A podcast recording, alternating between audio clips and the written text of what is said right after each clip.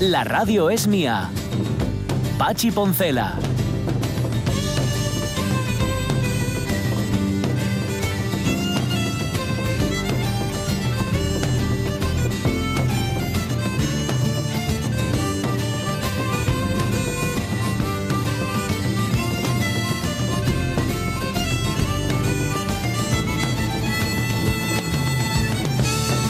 Las 11 y 7 minutos de la mañana. Bueno, bueno, bueno. Están sustituyendo, ya lo sabéis, en, en, Venecia, donde los carnavales, bueno, forman parte de la tradición, de la historia, incluso hasta de la leyenda, las máscaras habituales por otras que son las que impiden que pase el coronavirus. Estaba contando Sonia hace un momento que hay quien está haciendo negocio. Siempre Sí. pasa igual, siempre hay quien con la enfermedad, con el mal ajeno hace negocio Sí. y las están vendiendo como era. Pues fíjate, antes un paquete de 100 eran unos pocos euros y ahora 5 unidades decían que podían llegar a cobrar hasta 100 euros. Madre del alma. Que es, que es, que es que vamos, de vergüenza se te tenía que caer- la cara. Totalmente. Y si esto se hace en un establecimiento público, ya sabes dónde nunca más volver. Hombre, va. Eh, además, esperas que el karma les devuelva algo de Sí, todo el mal justicia que hacen, poética que se dice, ¿no? O sea, te estás aprovechando de que. te- de- a ver, te estás aprovechando del miedo al contagio, al contagio de, de una enfermedad que, por otra parte, eh, a ver, no quiero yo pecar aquí de frívolo, es una gripona. Ya. Es una ya. gripona, ¿eh? O sea, es- esto dicho por responsable, no, no lo han dicho así, de forma Sí, tan no, no, directa, no. pero que no es una enfermedad que de la que te vayas necesariamente, como si fuera yo que sé, una peste bubónica. Claro. En, morir, las, ¿no? en las últimas eh, referencias a personas que han fallecido Sí. y, y- y estoy pensando ya aquí en Europa, se subraya o al menos se incluye dentro de la información el hecho de que eran personas que anteriormente Que estaban ya en un estado de salud, Ya. Mm, Bueno, pues un eh, poco complicado. ¿Qué ¿no? nos querrán vender aparte de mascarillas? Esto daría para un debate en el que no vamos a entrar porque hay un charco y no nos apetece. Ya. Pedro Lo Fano, malo- dentro de un rato, ¿qué? Ah, Perdona, Dime, por dime. completar la idea, Sí. lo malo es que esta escasez, mm, eh, fruto del miedo, hace que tampoco las haya en los lugares donde sí son estrictamente falta, ¿eh? necesarias. Alguien se lucra con esto, lo que yo te diga, Avellaneda, hazme caso. Ay. One Shot Stories, así se llama, mal pronunciado, pero se llama así. Eh, Pedro Fano, que es eh, dibujante, ilustrador, eh, artista en general, Sí. nos plantea, son cerca de 200 dibujos, eh, una exposición donde donde vamos a ver lo mejor de sus cuadernos. Es una antología. Lo he hecho desde 2003, cuando era en Guayabín, hasta 2019 ya con... Un poco como antología de intimidad. Eso es, ¿no? Porque los cuadernos son eso, es tu Sí. intimidad. Bueno, lo que pasa es que uno, eso como cuando los, la- las- los artistas o los famosos o los políticos o lo que sea escriben cartas. Ya. Cuando escriben cartas saben que la posteridad se va a hacer cargo de esas cartas y hay cosas que no cuentan. Es posible. Yo creo que los artistas saben que eso, aunque en principio no se vaya a publicar, Sí. ¿y qué pasa si se publica? Bueno, Porque en este caso, eh, buena parte están inspirados en viajes, Ujú. pero olvidaos de encontrar eh, una guía ilustrada. Pues que luego, no le, va va- por luego ahí. le vamos a preguntar, va a ser lo primero que le preguntemos. ¿Tú esto soñabas con publicarlo en algún momento? ¿O, o era Venga. Para el, para el calcetu o para el cajón? Prepárate. Será dentro de un rato. Ahí tenemos una efemeridona disparada totalmente. Sí, ¿no? el Colt. Colt. El, el Eh. momento en el que se, se lleva a la oficina de patentes el Colt, seis tiros, que pre- precisamente lo que aportaba respecto a otras armas de fuego era que podías disparar seis veces Sí. sin tener que recargar, aunque, ojo, no vamos a tirar por ahí porque es un arma y no vamos a celebrar un arma. claro. Vamos a cele- o mejor dicho, sí vamos a tirar por ahí como mm, para, para quitarle un poco el aura de leyenda. Vale. ¿no? Porque lo, lo tenemos muy asociado a películas muy chulas, pero en la vida real también es la responsable de muchas muertes. Eso, ¿verdad? Y entonces vamos a repasar a cinco pistoleros reales de- del Far West, del oeste americano. Pues mira. Y también recordar, por cierto, que, que el Colt, y eso sale muy bien en Sin Perdón, la cosa no era ni desenfundar, era un arma que, sobre todo al principio, fallaba un Fallaba montón, un se encasquillaba, Sí. era, un, era un desastre y, y, en fin, había muchos que se- literalmente se disparaban en el pie Ajá. al intentar sacarla. O O le sea reventaba que- la mano o cosas de estas. ¿no? Regreso al futuro 3. Sí, vale, luego, luego- luego- luego lo contaremos. Cada uno. Sí, cada uno. Oye, nos había quedado alguna efeméride histórica pendiente. En el año 10, en 1910, el Dalai Lama, el de entonces, ¿eh? no el de ahora, huye del Tíbet y Bueno, se refugia. Ese, bueno, ya, reencarnado.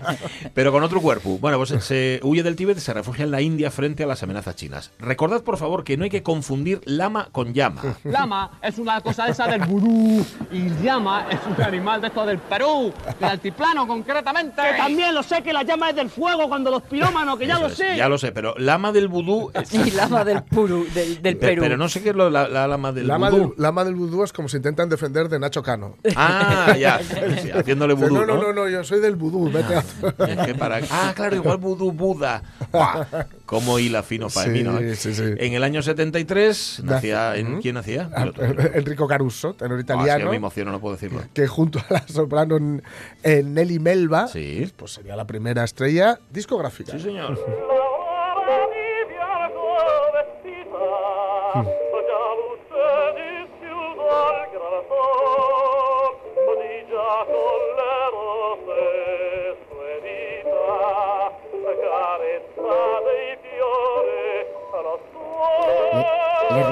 porque le, sona, le vibraba el móvil? ¿Eh?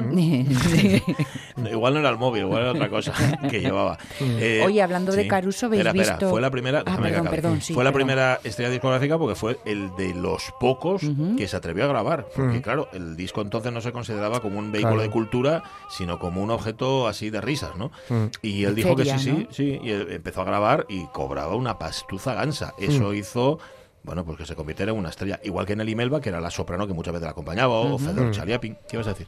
Que No, que, que en la carta de, de Domingo, de Plácido Domingo, Ah, sí, sí, que lo reconociéndolo todo. y pidiendo perdón. Ya, bueno, está bien que pida perdón y está bien que lo reconozca. Lo hecho, hecho está. Lo, eh, lo, mm, así mejor, si cabe, es que pedía que no hubiera represalias Ajá. contra ninguna de las mujeres que habían hablado sobre él. Solo faltaba Qué majo. Que, hubiera Ya, represalias. ¿verdad? Qué bien. enrollado, ¿no? Tío, Tío enrollado. qué guay. Gracias, Domingo. A ver cuándo lo traen. Sí, Caruso. Anda.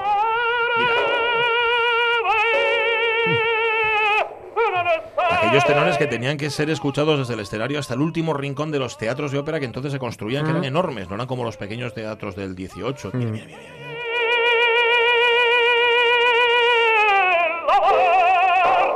¡Hala! Tachán. Toma. Toma. Eh, imagínate que no hubiera grabado nunca, que conoceríamos a Caruso igual que conocemos Ya. a Farinelli, por De ejemplo. oídas. Porque alguien te dijo, Sí, sí. sí, pero no porque Ya, conocíamos su voz. bueno, Año 56. En la Unión Soviética, Nikita Khrushchev pronuncia el discurso secreto durante el vigésimo congreso del PQS, lo que da inicio a la desestalinización. Perdón, desestalinización.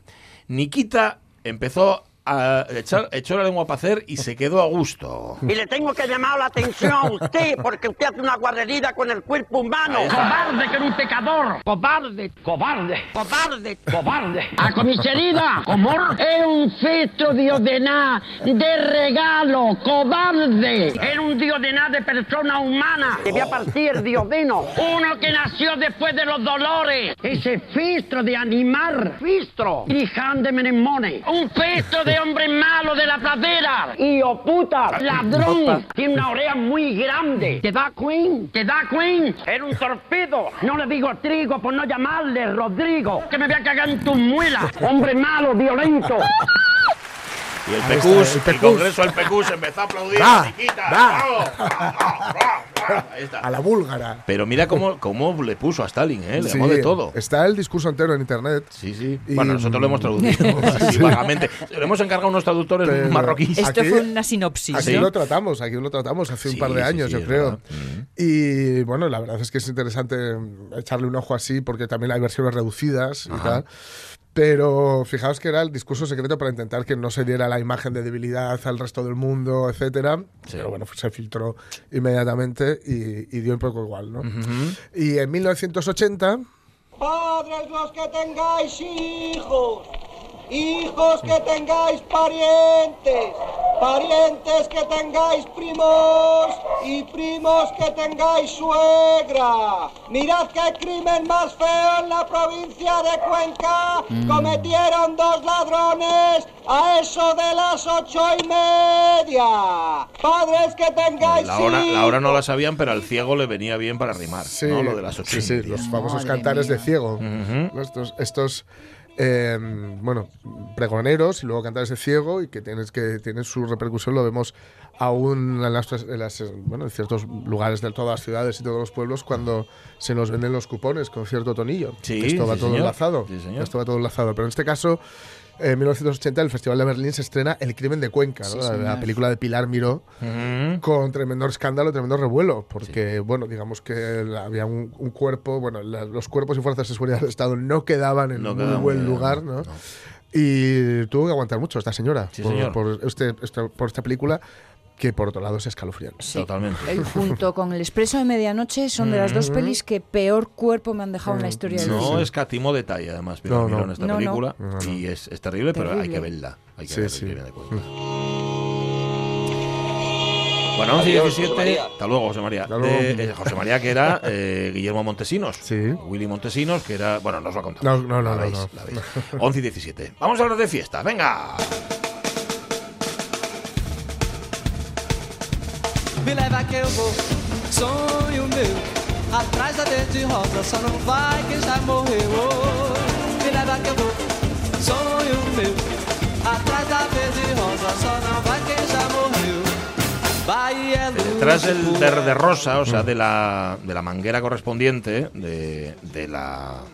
¿cómo, ¿Cómo se llama? De las peñas estas brasileñas que salen en el carnaval. Sí. Sí. Solo no va, o sea, detrás del verde y el rosa, quien ya se ha muerto. Es lo que dice esta Ah. canción. Claro, ¿cómo no vas a disfrutar? Mira, Neymar, Claro. que no puede. Ostras, que, Neymar le sacan es- la roja. Esta vez ya, se, ya está, se, ha cubri- se ha cubierto de gloria el tío, ¿eh? Tiene más, tiene más cara que un Sí. vagón de, de euros. Ganando de de tipo. 4-0 o 5-0, no sé cómo iban, y fuerza la, la- la expulsión para poderse al cumpleaños a la hermana y al, y al carnaval de Brasil. Que- que es un Madre. Bueno, vuestra fiesta puede ser el Antroshu o no, a lo mejor es otra fiesta distinta y, y queremos que nos la contéis, por ejemplo, la fiesta al pueblo, o yo no sé, sugeríamos las piraguas, los huevos pintos, lo que sea. Dice Velo García, creo que lo he puesto bien, el Antroshu fue, fue, dice, mi fiesta eh, preferida, ahora prefiero tranquilidad y silencio, en la medida de lo posible. Bueno, anda, un día y un día, Velo, eh, también te digo. Antonio Manuz, el Carmen, dice, embarcado ese día no, no se curraba y había paella de marisco con vino del bueno a cuenta del armador. Y si estabas de vacaciones, ese día siempre hay buena carallada en cualquier pueblín marinero con sus cucañas y demás. O sea que Manuz, que es, por cierto, marino, o lo era, por lo menos recuerda que en efecto estaba, cuando estaba en el barco bien, y cuando tocaba tierra, el Carmen también, sin duda. ¿Qué más? Para Lockhart hay dos fiestas que me gustan mucho. Les Campes, en un paraje del mismo nombre en la falda de Peñamea, Sí. Manduca Tutiplén. San Roque en Tolivia, Ah. muy a fallaices. Bueno, mira que bien. Eh, Creo que ahí San va. Roque sale por algún sitio, luego lo veremos. Dos apuntes. Dice Marce Gijón, yo soy un poco rara y rebelde para las fiestas. Gusta ir de fiesta cuando me lo pide el cuerpo. A mí, no cuando lo marca el calendario. Dice de la Riera, yo sigo prefiriendo la Navidad a cualquier otra fiesta. Cristina Tuero. Cristina Tuero, me gustan todas las fiestas asturianas, pero la que más por todo lo que significa los hidros y comedias. Mm, en me encantan. Sí, señor. Sí, señor. Servando Álvarez del Castillo, para mí la fiesta de la Magdalena en Valle del Lago. Nos juntábamos toda la pandilla, aunque solo fuera ese fin de semana. Que yo creo que en el cuadro que elegiste son sidros lo que vemos, ¿eh? Parecen, parecen, Por sí, sí, sí. el, la- el pericote este de que Gorru. yo he puesto, ¿no? La foguera de San Juan, Dice Pedro Pablo Bazán. Emma Cosío dice, el fin de curso. Sí, señor. el fin de curso es lo mejor de lo mejor. Molaba, molaba mucho. Sí, sí, señor. sí, Es sí. mucho mejor que las vacaciones que vienen después. O sea, el día, el día que Sí, se termina claro. el Sí, curso sí. dices tú, Todavía "Guau, no ya se han está". estropeado. Sí. María Sumuñiz San Mateo. Aunque ya me prestaba más que me presta, ¿eh? Antroshu préstame un montón y creo que el rumbero también. Pero lo que más son las fiestas de Viella, sí señor, en Siero, que además son el día del Mi Santo, el 15 de agosto. Hombre. Por cierto, María Sun se ha cambiado la foto de perfil. Menuda Sí. melenona luce, Sí, chavala. sí. Qué envidia, ¿no? Bueno, no, yo no la llevaría, pero vamos. Para Roberto Cañal, por tradición familiar, les de Prau d'Ubieu, Martes de Campo, San Mateo, el Cristo, pero yo no soy mucho de fiestas por decreto. Les que más me presten son les de equite pillo, equite celebro, y que salga el sorpón de, de pola gana. Pues muy bien. María Soto, yo empiezo con las fiestas en mi pueblo y ya me apunto a todos los folises. Nací pa folixera. ¿Qué se le va a hacer? Qué bien. Alfredo García Vázquez, de fiesta siempre se está bien. Los mártires en Cenera y San Martín en Moreda. Son las fiestas que prefiere. Para Isabel Menéndez Menéndez, les fiestas de San Joan en Mieres, nada comparable. Bueno. Para Águeda González, no hay que decir que no a ninguna fiesta, pero recuerdo con cariño les feries de Pola de Lena. De cría y chavalina me lo pasé bomba por allí. Es que luego, claro, si son fiestas que asocias con tu infancia, que es cuando todo se disfruta así a tutiplén, Sí. eh, te- aunque luego ya no las celebres más, dices, jo, qué bien lo pasaba. yo quedan entonces". prendidas, ¿verdad? Oye, qué foto chula nos ha puesto María Sumuñiz, ¿Sí? testimonio gráfico de lo que le gusta al antroxo al su Samuel. Quisero total. Totalmente, totalmente, poniendo los lo cuernos. Kiss. No saca la lengua, no saca la lengua, pero, pero está muy bien. Para Rubén Cardín, a mí la fiesta que más me presta y la descarga. Toda esa fartura de voladores subiendo para el cielo y toda esa fartura de caipiriñes que tomo y es brutal. A ver, la de- que son típicas de cangues de Narcera, les caipiriñas también, que por cierto, por una foto de un aquí tirando un volador, Berto Alonso Novoa también sí dice que la son, descarga. ¿eh? Son Hay ruta sí, de caipiriñas en, Ah, en sí, el- la Pero descarga. caipiriñas suéname más un poco a, A de esto otro, ¿eh? Mangueira. La Traedme a mangueira. mí que no estuviste en ninguna descarga. No fui nunca, no, no, no. Yo estuve siempre en los previos. Cuando hay fiesta y tal, luego marcho. Hay, hay mucho ruido para mí. Dije Javier Castroviejo, lo mejor de las fiestas son lo- los puentes. Y en base a su, a su longitud de días, llámese acueducto. Lo que sí es cierto es que las fiestas de ciudad suelen ser muy sosas, por lo general, salvo la Semana Santa en Castilla y en León. Lo que pasa es que ya sabes cómo acaba el domingo, no al spoiler. no al spoiler de la Semana Santa. Estuvo bien ahí, Javier, sí, señor. Un año estuve en San Roque, en Mira. Yastres, y pasélo como los indios, cuenta Antonio Manuz. ¿Ves? San Roque ¿eh? salió otra vez. Vale, San Ramón... Ay, San Ramón. San Ramón Forcelledo, Blanco Forcelledo. sí. Desde va poco tiempo, pero con diferencia sobre la segunda, la que más me gusta ye una señora fiesta que se fai en Vega Rionda, Saludín. Ya sabéis que ye la que organiza Sí. eh, Coima. Rodrigo Coas. Rodrigo Ah, Cuevas. sí, sí, sí. vale, ya sé cuál es. Eh, no la fiesta allí. Sí, sí. Y, que- eh, y tal vez, tal vez eh, ya, ya sé quién uno de los siguientes de los invitados del año que viene.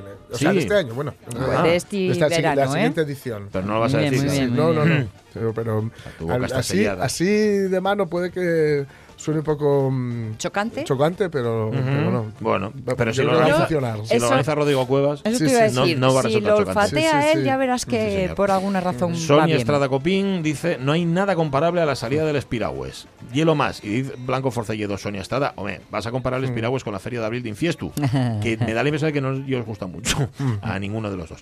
Pepita Para Pérez, Pepita Pérez, la mifia dice que el magüestu, poles castañes y la sidrina dulce. Y yo, aunque no soy de iglesia, la mi fiesta y el Carmen. En mi casa todos eren de la mar.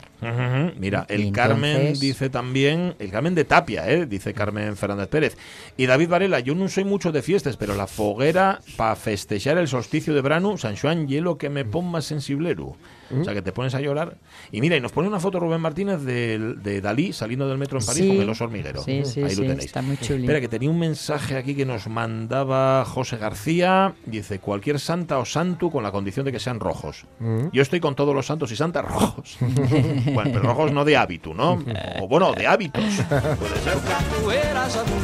Hablábamos antes de Dalí, una fiesta que me gustaría, dos fiestas que me gustaría todavía vivir. Sí. Una, la de Calanda. Ajá, ay, lo de me los tambores de Calanda, la encantaría. Semana Santa, sí. Y otra, la tomatina. Ah, de Buñol. Mira, ya esa no, porque se pierde una cantidad de tomate que eso puedes hacer salsa con ello. Bueno, pero ya llegue como el pocho. Pero ¿no? lo de Calanda sí. El otro día, por cierto, estuve viendo eh, Pipermin Frappé, que no sé si la habéis visto, la película de Saura, no la había visto, años. donde aparecen los tambores de Calanda tambores y de que además es un homenaje a Buñuel. Claro, claro. Sí, señor, sí, es, que era su ahí, pueblo. De Calanda, sí, señor. Recuerdo de cría ver esa peli y flipar porque ella se quitaba el rímel con jabón en los ojos. Sí. Y era de madre, madre, madre. Pues sí. Gracias, oyentes de la radio mía. Sois unos fiesteros y unos fiesteros.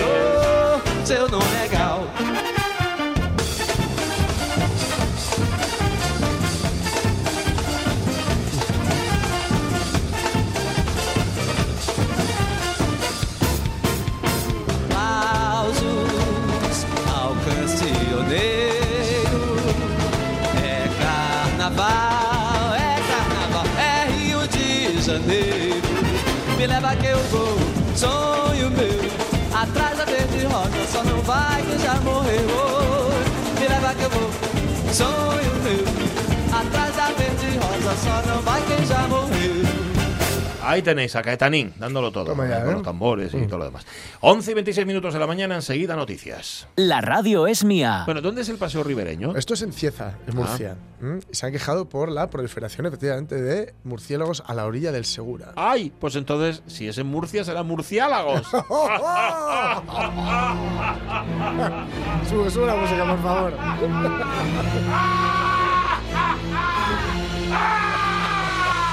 Pachi Poncela.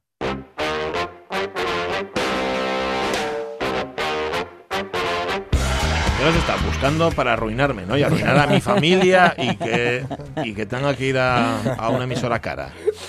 Estás en eso, ¿no? ¿Qué es esta historia? eh, Esta Jorge historia es real, como Ujú. todas las que traemos aquí por otro lado, ¿no? Hackers disfrazados de mujer hicieron sexting con soldados israelíes para inf- infiltrarse en sus móviles. Hola. Mira, Ay, me encanta. Bueno, eran miembros de Hamas, ¿sabéis? De la milicia islámica, que utilizaron ropa y pelucas para sim- simular ser mujeres y hacer sexting. Sexting es mandar fotos, ¿no? Eh, Sexis. ¿eh? Sexis, Bueno, ¿no? depende. Eh, bueno, en este caso del todo no, porque no se les veía que eran tíos. O sea, que mucho, mucho no podían ser. Insinuantes. Y así obtener, pues eso, el contacto de los soldados. A ver, eh, se gastan el 24% del Producto Interior Bruto en defensa en Israel. 24%. El 24% del Producto Interior Bruto en defensa se gastan. Eh, se, les, se les pide por activa y por pasiva a los soldados. Sabéis que bueno, allí hay un servicio eh, militar obligatorio. además, esta se la reserva durante un montón de años, etcétera, porque. Bueno, por, por, por, por la propia idiosincrasia del Estado de Israel, porque el sionismo es lo que tiene y por, bueno, por muchas cosas, ¿no? Y, y por la amenaza la- que, que- que tiene alrededor y por supongo que también un poco por no cumplir las, las resoluciones de la ONU. Bueno, puede, puede- que influya Pero por, por un montón de cosas, ¿no?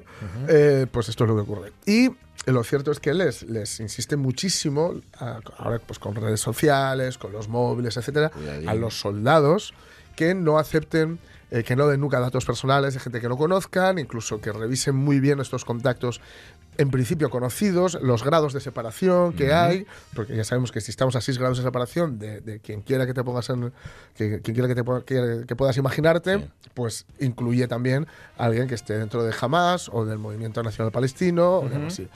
Vale. No le hicieron caso. No, A ¿verdad? todo esto. Eh, fueron miembros de Hamas, utilizaron ropa y peluca para simular ser mujeres y hacían unas fotografías así poco sugerentes, pero ya digo, sugerentes, mm, en fin, A sin, ver, te- sin- sin ver la barbona ni, ni nada. Tenían que estar muy deseosos. Pues ya ves. claro, claro, claro. Los, los soldados es que van, claro, van como la moto un hippie. Claro, como el un bingo. Claro, van, van- van como van. Y entonces, ¿qué ocurría? Bueno, pues eh, que, que al final, digamos, relajaron, se relajaron un poquito. Sí. Y el caso es que no es que dieran tampoco unos... eh, no, no dieron los datos, porque eso sería como muy evidente. Si Ya. llegan y te piden los datos, ¿no?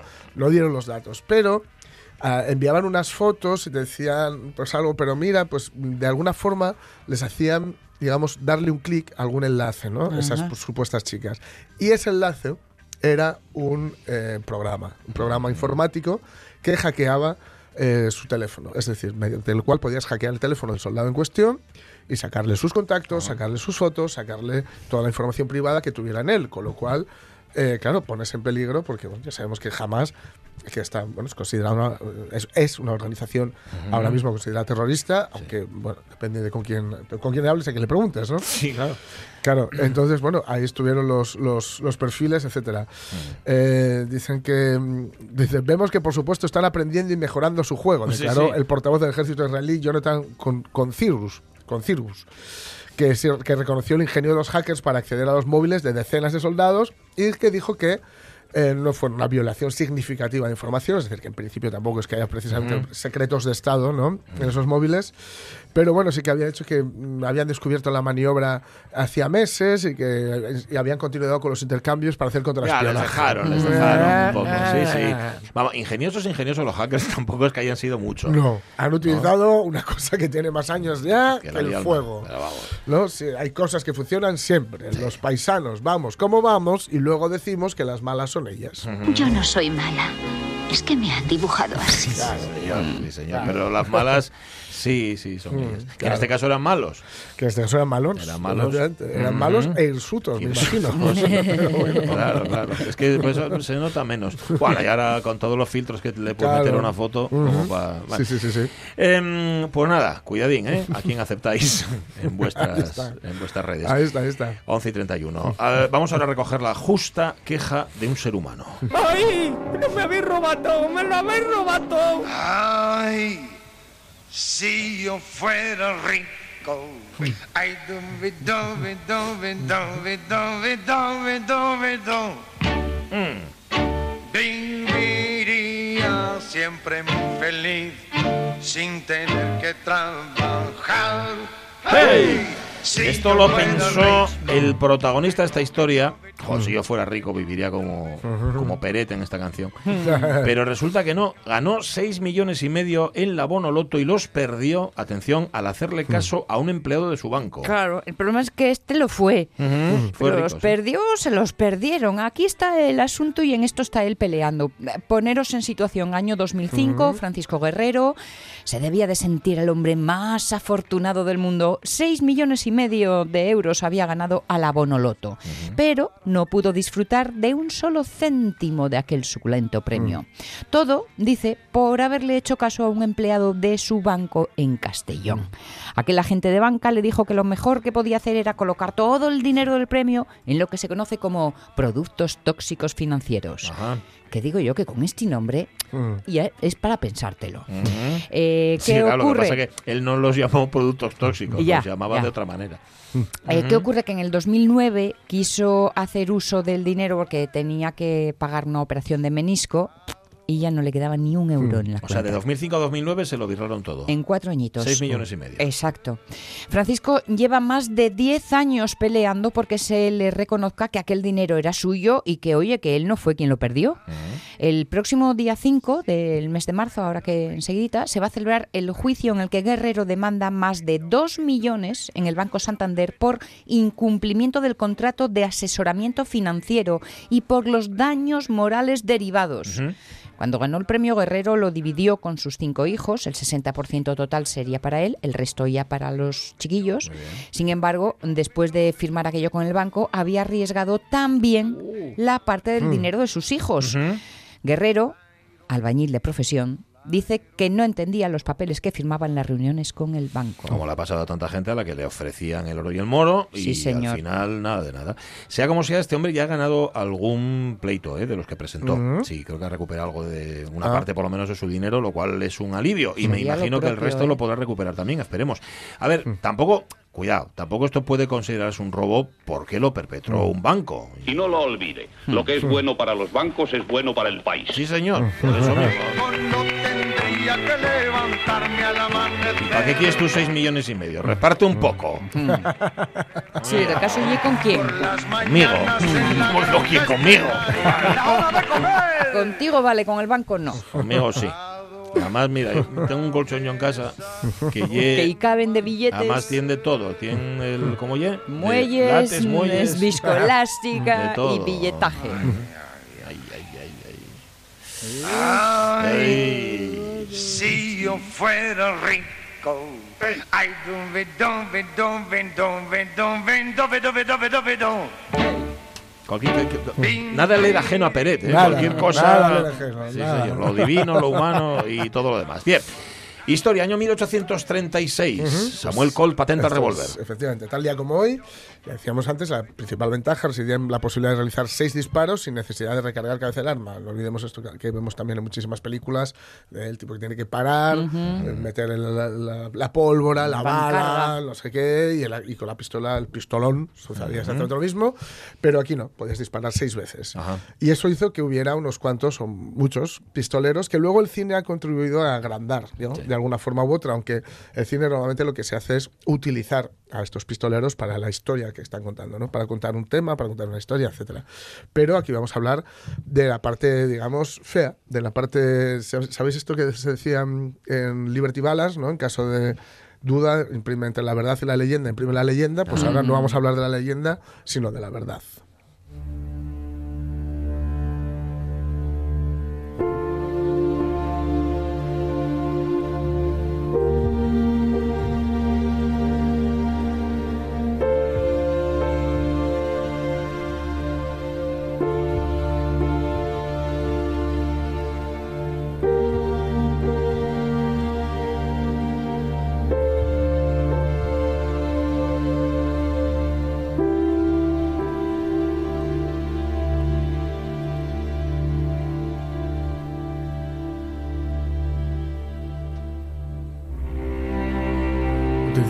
La banda sonora del asesinato de Jesse James por el cobarde Robert Ford, que es de un tal Nick Cave. que es, y que es una preciosidad. señor. Bueno, Craig Allison, 1840-1887. Veremos que todos tienen una vida breve. ¿Por qué será? Crazy Clay, el loco Clay, le llamaban. Ya era un personaje en su Texas natal, vaquero, cuatrero, de gatillo fácil. Ninguno era. No vamos a ver a ningún Robin Hood aquí, ¿eh? O sea, ya os, lo, ya os lo digo. Hay alguno que sí que da lugar, ya veréis, a personajes que se parecen a Robin Hood, pero, pero no- ninguno lo era. Eh, ya digo, un cuatrero de gatillo fácil, ya había tenido muchos problemas, se casó muy joven y para que os hagáis una idea de cuán terrible era aquel oeste americano, Sí.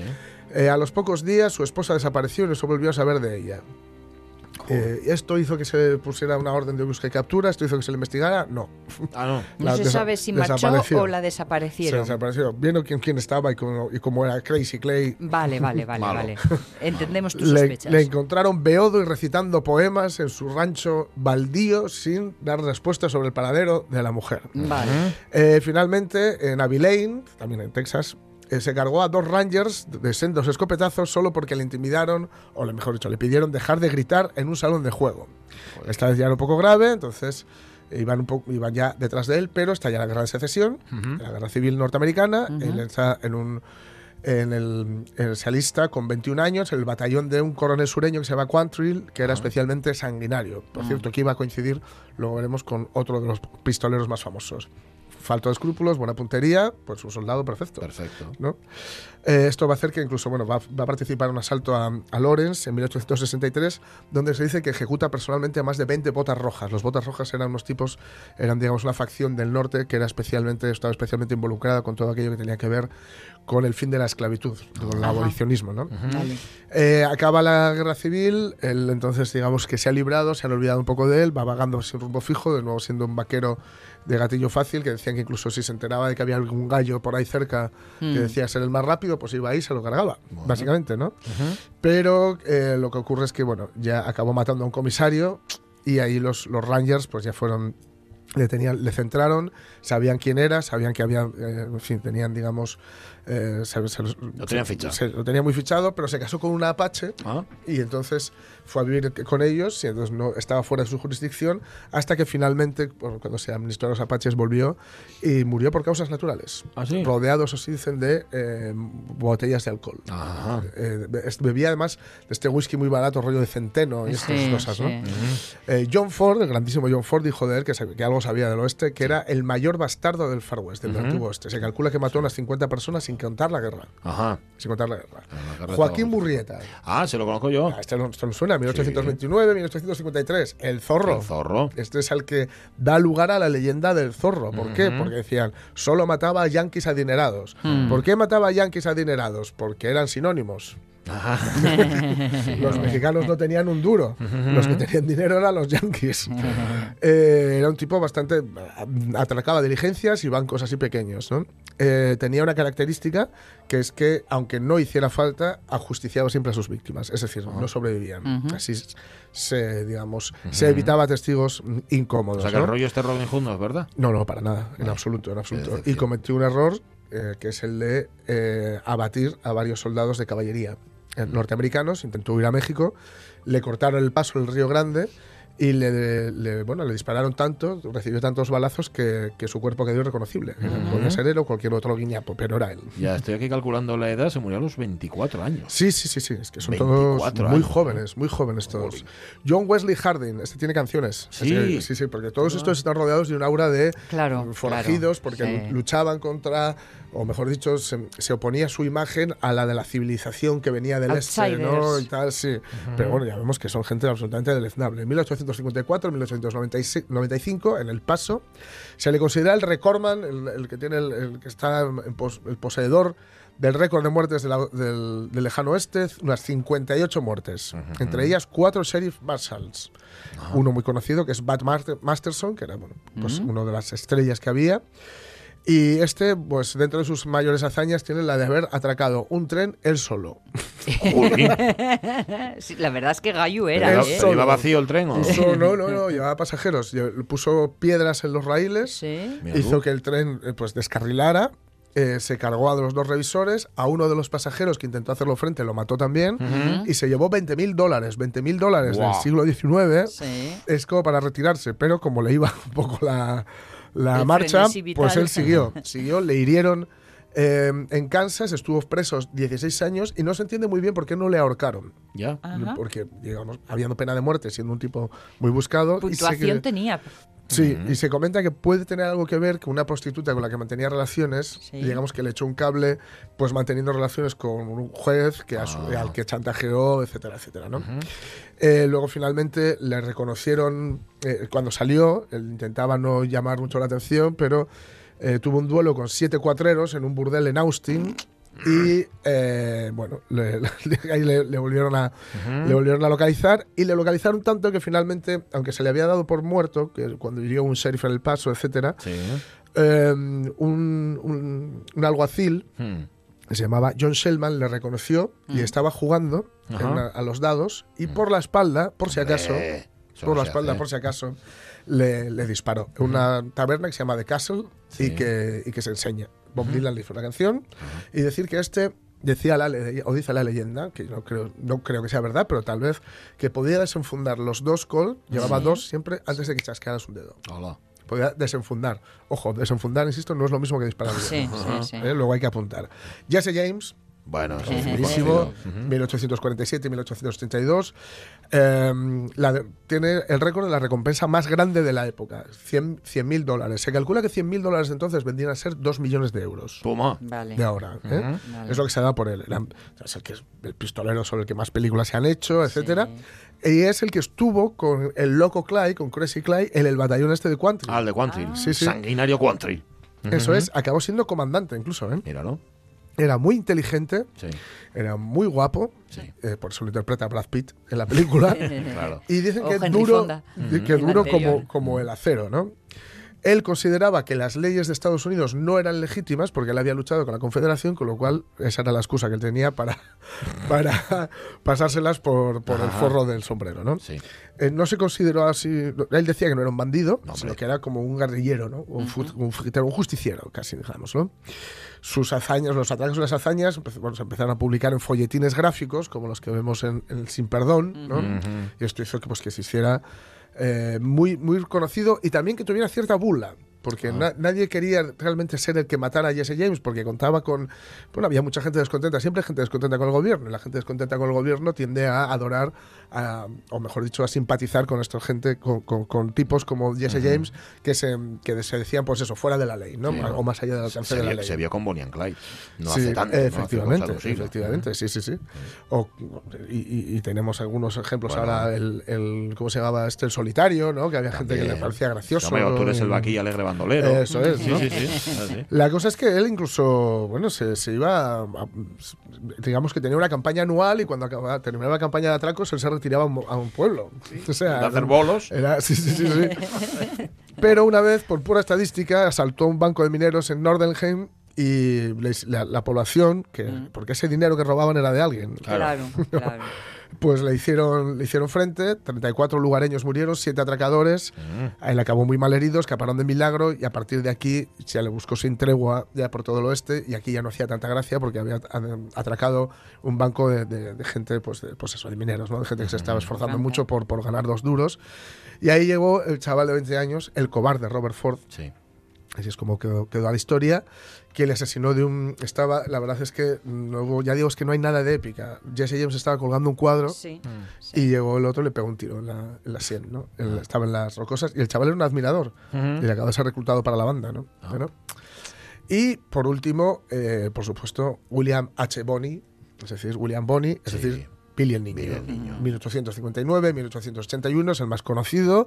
22 años. 22 años, con 15, yo creo, no, con 15 años, yo creo que es cuando, sí, ya mata a dos hombres cerca de su casa, eh, ya se le atribuye incluso una muerte anterior con una, mm, con un abrecartas por un tipo que molestó a su madre y que parece ser que le, que le abrió el cuello con él ya, pero a estos ya los disparó, a estos dos, con 15 años, y a partir de ahí, pues digamos que fue una huida hacia adelante con el revólver en la mano, ¿no? Robaba al por menor en comercios y en pueblos, muchísima destreza con el Colt. Se decía de Billy el niño que lo que tenía, porque ya digo, la, desenfundar no era la clave, la clave era apuntar y tener la cabeza fría cuando estuvieras en un tiroteo.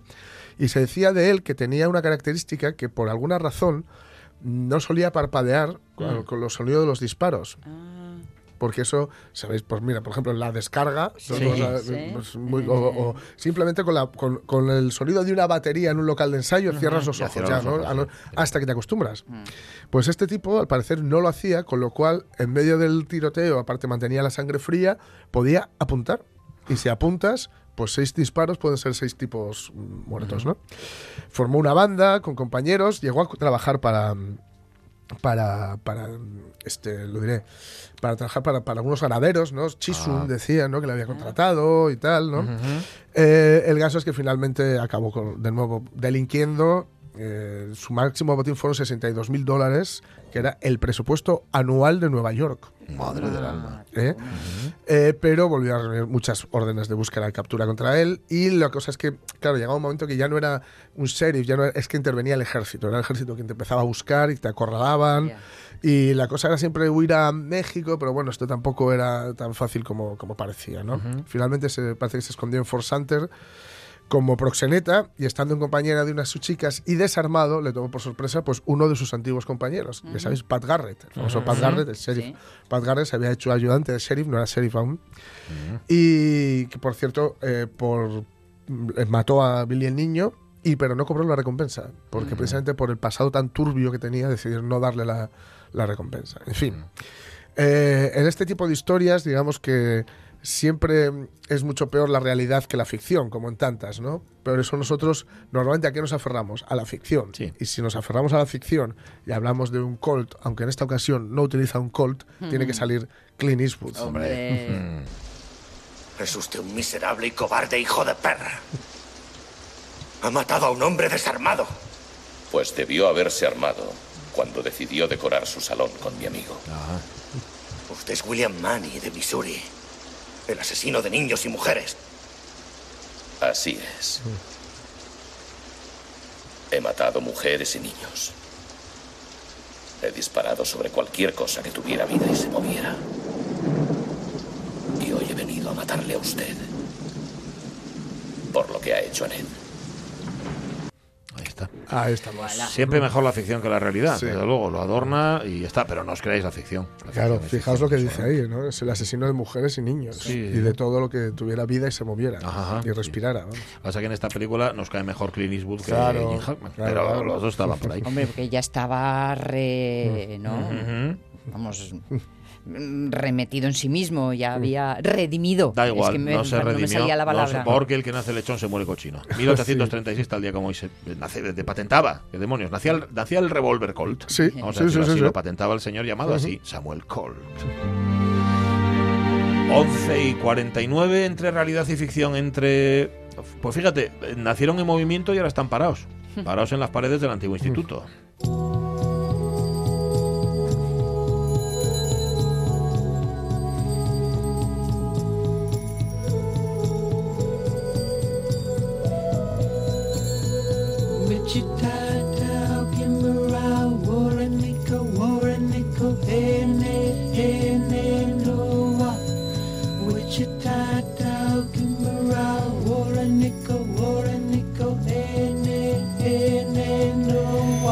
Pedro Fano, muy buenos días. Hola, buenos días. Hola. Eh, one Shot Stories se, se traduciría como qué? ¿Historias de, de un golpe, de un plumazo O de una sola toma. o de una sola toma? Sería. El- mira, estabais hablando ahora de Clint Eastwood. Sí, en realidad él se le conoce como One Shot Director, me parece, porque no suele repetir tomas. Ajá, pues fíjate, en tu caso tampoco hay, podríamos decir aquello de que no hay una segunda oportunidad para una primera impresión. O sea, lo que, lo que, lo que plasmas en tus cuadernos y ahora podemos ver en la exposición es la, el primer vistazo. Esa- exactamente. ¿eh? Si hubiera un segundo vistazo ya sería otro dibujo y cambiaría totalmente. Totalmente. Ajá. El Decía- primer vistazo o el primer recuerdo incluso, ¿no? Sí, también, a ver, son, son dibujos que llevo haciendo desde hace muchos años en, en cuadernos de viaje, pero claro, no son los típicos cuadernos de viaje donde dibujo justo lo que tengo delante, sino que interactúo mucho con o bien los pensamientos que tengo o bien lo que se me ocurre sobre la marcha. Eh, no lo sé, tengo por ejemplo eh, una vez que fuimos a Creta y fuimos a ver un convento que estaba, bueno, después de un tortuoso viaje hasta allí, estaba cerrado y me acuerdo que dibujé la puerta pero abierta, por ejemplo. Ah. Ese tipo de cosas a veces suceden o, o veo o veo imágenes que me llaman poderosamente la atención y entonces intento dibujarlas o moverlas un poco hacia hacia mis intereses. Son cuadernos de 2003 a 2019. La, la pregunta que nos hacíamos, y que ahora te hacemos a ti, Pedro, ¿esto alguna vez pensaste que lo ibas a exponer, que lo ibas a publicar? Cuando tú haces esto, cuando lo apuntas en tu cuaderno los- o, o lo dibujas en tu cuaderno, ¿tienes esa, eh, la intención de dejarlo en el cuaderno o ya estás pensando, bueno, esto igual los pongo algún día? No, que va, eran, eran para el cuaderno, era algo Sí. como, como muy personal o incluso, si quieres, a veces incluso ejercicios míos que podía hacer mientras estaban otras obras. Sí que desde hace dos o tres años se me planteó la idea de empezar a, bueno, de poder exponerlos algo, porque siempre que los veía la gente, decía, jo, esto es súper chulo, podías hacer algo con ellos, pero ellos nacieron en total libertad y, y desinhibición por mi parte, absoluta. Vale. Dibujos que una de sus características es que son muy narrativos, ¿no? Sí, yo siempre, bueno, trabajo mucho la narración dentro de, de mi obra, ¿no? Y, y, mm, supongo que es una necesidad mía contar alguna historia. Claro, luego la interpretación de la historia ya depende de- del espectador que vea el dibujo. Que se puede, se puede entender una narración abierta, ¿no? Y que cada uno lo, lo remate o le dé la forma que quiera. Sí, por supuesto, porque además, claro, una sola imagen no te da casi pie a, a utilizar ningún recurso narrativo más que el que el que enfocas en esa sola imagen. Es complicado, entonces por eso son son muy abiertas a la interpretación. ¿Has jugado alguna vez a conocer las, el- las historias que surgen en cabeza ajena? No, bueno, me comentan y, y, bueno, surgen curiosidades porque siempre eso es muy fructífero porque nunca nunca te esperas lo que te van a decir en muchas ocasiones y, y, bueno, es bastante gratificante, te abren puertas que igual tú tenías cerradas. Fíjate. Em, ¿200 dibujos de cuántos? Pues si te digo la verdad no lo sé. Pero vamos, de, de varios, ¿qué? ¿Cientos, varios miles? No, varios miles no, pero varios cientos sí. Tener en cuenta que estos son cuadernos que eso que utilizo cuando cuando voy de viaje, incluso en distancias cortas tipo Oviedo Gijón, vamos. Pero grueso de dibujos o de, o de- obra pic- pictórica no es precisamente este. Hay hay más, tengo Ujú. más obra, claro. Cada uno una historia, pero si, si juntamos, y, y tal y como están expuestos en el antiguo instituto, ¿hay posibilidad de interrelación, de que se cuenten cosas unos a otros?